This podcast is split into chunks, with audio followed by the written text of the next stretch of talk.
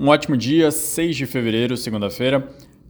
As bolsas começam a semana em queda, o dólar em alta, muito por conta das expectativas maiores de uma alta de juros em 3 de maio. Então, para a próxima reunião do Banco Central Norte-Americano já está precificado mais um 0,25, que vai levar a taxa para 5. Porém, para 3 de maio subiu em uma semana de 40% para 64% a expectativa do mercado de uma alta que leve para 5,25.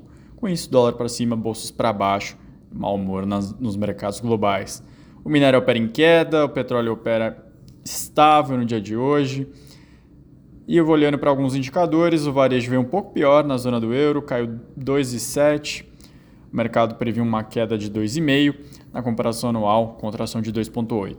As encomendas da indústria na Alemanha tiveram uma alta de 3,2, sendo que as domésticas soltaram 5,7 e as externas 1,2, uma configuração bem diferente do que estava acontecendo nos últimos meses, quando o externo estava puxando. Um último destaque: o lucro das Big Techs caiu 33,6 bilhões de dólares. Alphabet, Amazon, Apple, Meta, Microsoft, nesse trimestre encerrado em dezembro de 2022. O lucro líquido, então, das 5 caiu 34%. A retração estava com um cenário mais difícil, com uma queda nos próprios investimentos de outras empresas em publicidade e o fim da explosão de demanda por smartphones, computadores, serviços de computação em nuvem, que teve um auge na, no começo da pandemia. Também teve um cenário um pouco mais adverso por conta do fechamento de algumas fábricas na China durante o período. Olhando aqui para o Brasil, reeleito presidente da Câmara dos Deputados, o Arthur Lira entende que vai ser sim provável uma reforma tributária ser aprovada, mas diz que é uma reforma tributária possível, que não dá para fazer a melhor de todas que ele vai buscar. Ainda nesse tema, o Centro de Lideranças Públicas eles fizeram um estudo sobre a reforma tributária e verificaram que tem um ganho muito interessante, que ele mostra que o que reduz bastante a tributação sobre o consumo dos mais pobres e eleva dos mais ricos. Um ganho potencial de 20% na economia brasileira o impacto de renda em cada grupo teria mais ou menos cerca de 14%, de 14% de ganhos para os mais pobres e quase 10% para os mais ricos.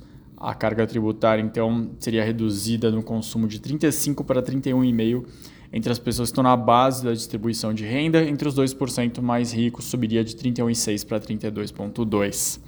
O estudo é bem completo, a gente colocou no e-mail, quem tiver curiosidade a gente recomenda bastante. O estudo fala que 6 milhões de brasileiros subiriam acima da linha pobre... da pobreza com a reforma, além de 2 milhões que sairiam da extrema pobreza.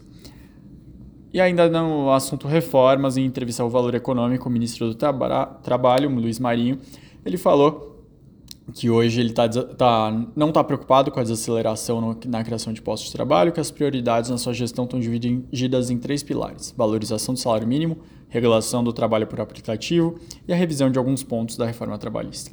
E para essa semana é importante acompanhar amanhã a ata do cupom. Na quinta-feira saem as vendas varejo e IPCA fechado do mês de janeiro e na sexta sai a pesquisa mensal de serviços. Mas ao longo dela, a gente vai conhecer resultados de Itaú, Clabin, Bradesco, BB Seguridade, Porto Seguro, TIM, Multiplus e Minas, entre outros.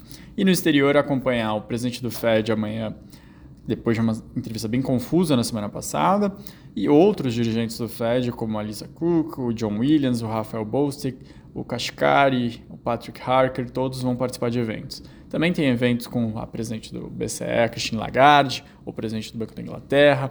É uma semana que, após as decisões da semana anterior, agora eles comunicam com o mercado de forma mais transparente. A Universidade de Michigan vai divulgar o sentimento do consumidor de fevereiro americano e a expectativa de inflação de 1 a 5 anos. E na quinta-feira, a China traz os seus CPIs, os dados de inflação ao consumidor.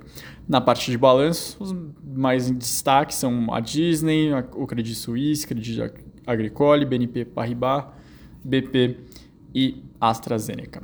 Eu me despeço de vocês. Uma boa semana para todos. Até mais.